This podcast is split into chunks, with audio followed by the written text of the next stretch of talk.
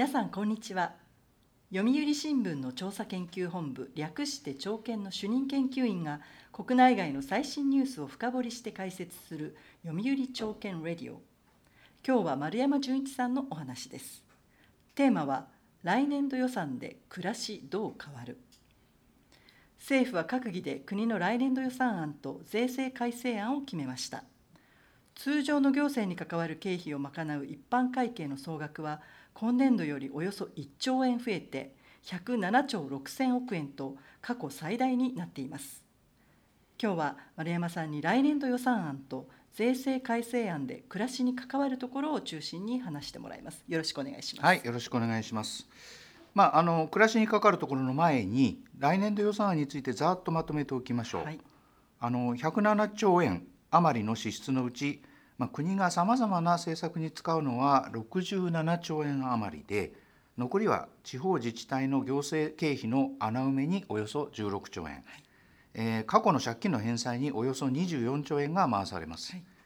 一方の収入ですけれどもさまざまな税金で、えー、税収65兆円余り、はい、それから収入印紙を売るなどしてその、まあ、税外収入というんですけど、これで5兆円余りを見込んでいます。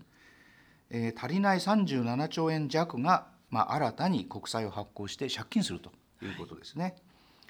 あの今回は暮らしを中心にお話しするということなんで、はい、予算案もイメージしやすいように、えー、単位を変えて、はい、一般家庭に置き換えて話してみましょう。来年度予算案を一般家庭に例えれば年収が夫婦合わせて710万円という世帯が衣食住や旅行などに670万円を使い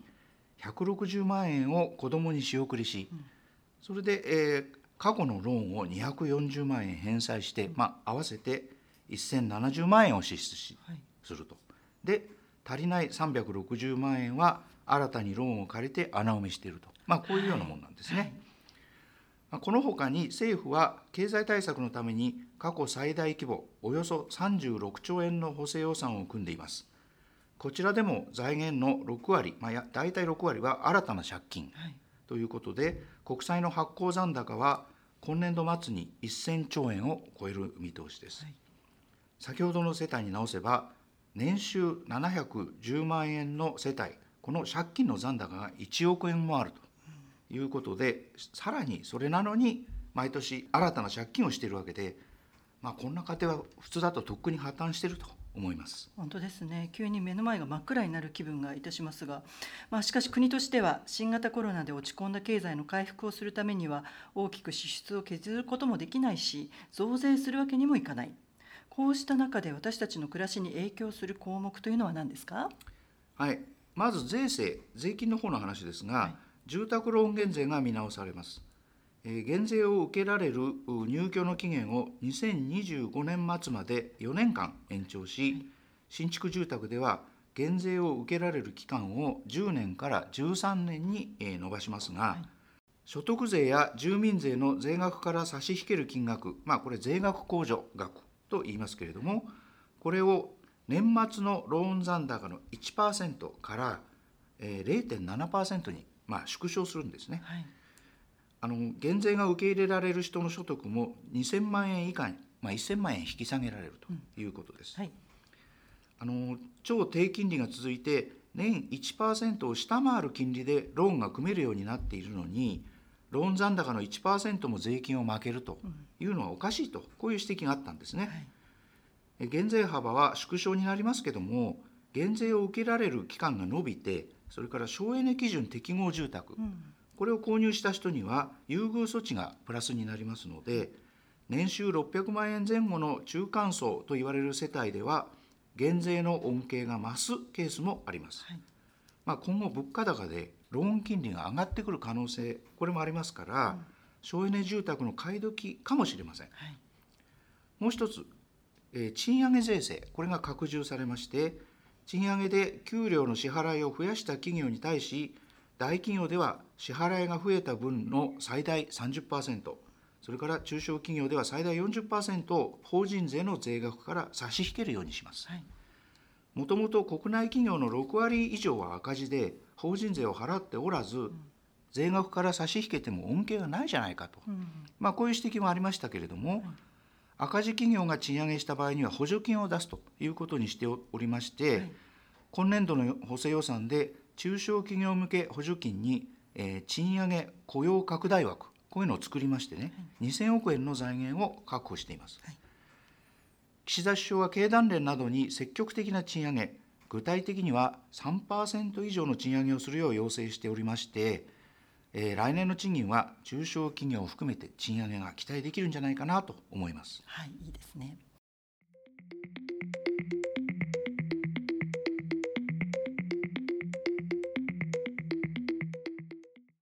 最新ニュースを深掘りする読売朝券レディオ。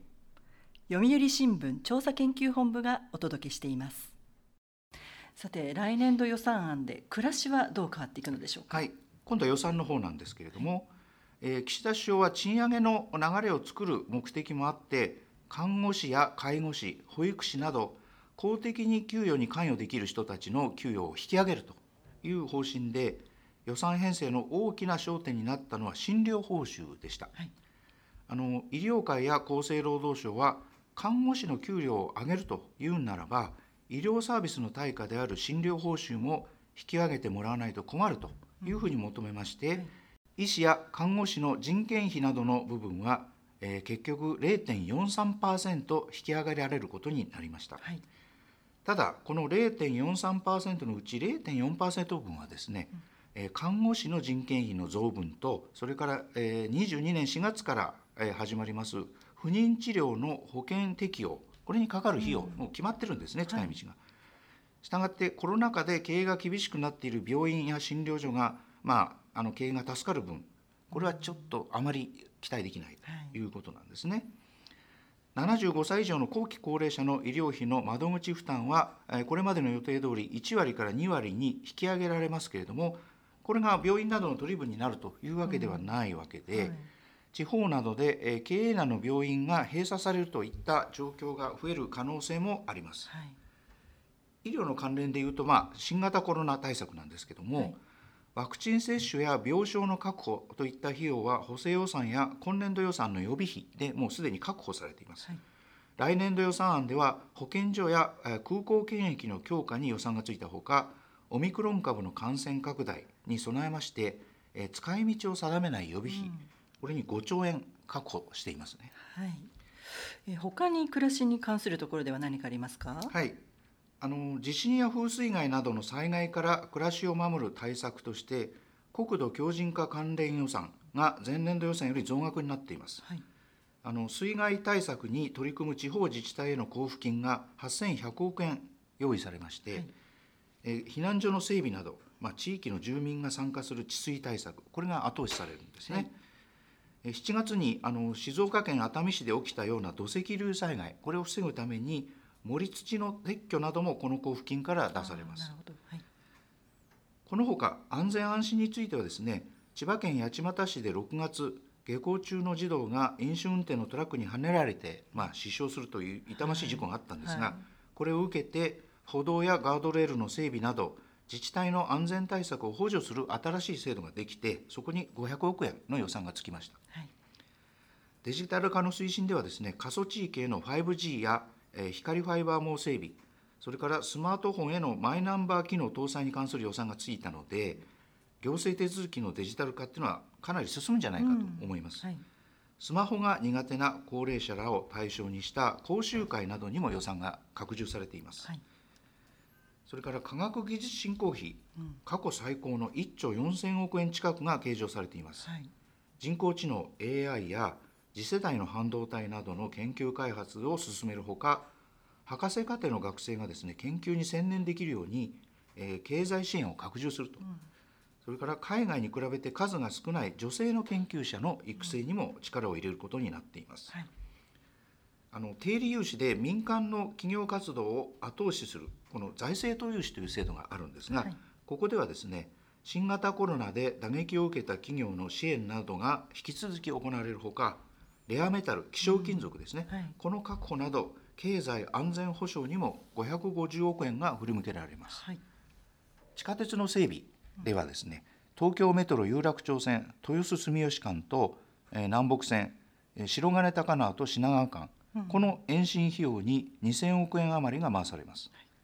まあ、コロナ禍が去って通勤客が戻ってくる再び増えるということも睨んでですね、うん、アフターコロナへの備えも続けていくとこういうことになりますね。えー、予算案と税制の全体的な評価これはどう考えられますか？はいあの岸田首相が掲げる新しい資本主義成長と分配の在り方を見直すという考え方は賃上げに対する姿勢やデジタル化などに見えていると思います、はい、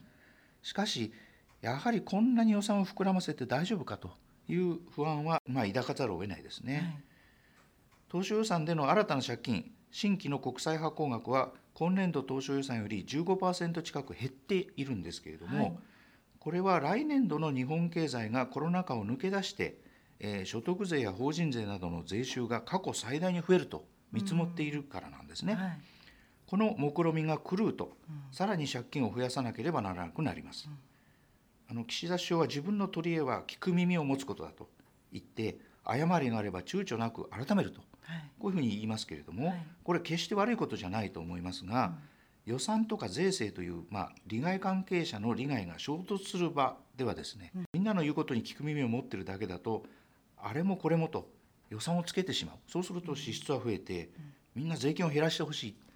減税すれば税収が減ってこれではもう財政状況はいつまでも好転しないわけです。はい、予算をスリム化するには歳出の半分近くを占める年金医療介護といった社会保障関連費にメスを入れるしかないと私は思っています。はいはい、アフターコロナを見据えるなら社会保障制度改革に、まあ、正面から向き合うとこういうことも必要になってくると思います。そうですね。まあ耳障りのいいようなことをやっているだけではこの多額の借金を返すこともできないし、我々の未来は決して明るいものではないということで、まあ国民も国も、えー、向き合わなきゃいけないということですね。はい、そうだと思いますよ。はい。えー、本日は丸山純一さんにお話を伺いました。ありがとうございました。読売朝券レディオではこれからも旬のニュースを取り上げていく予定です。次回もどうぞお楽しみに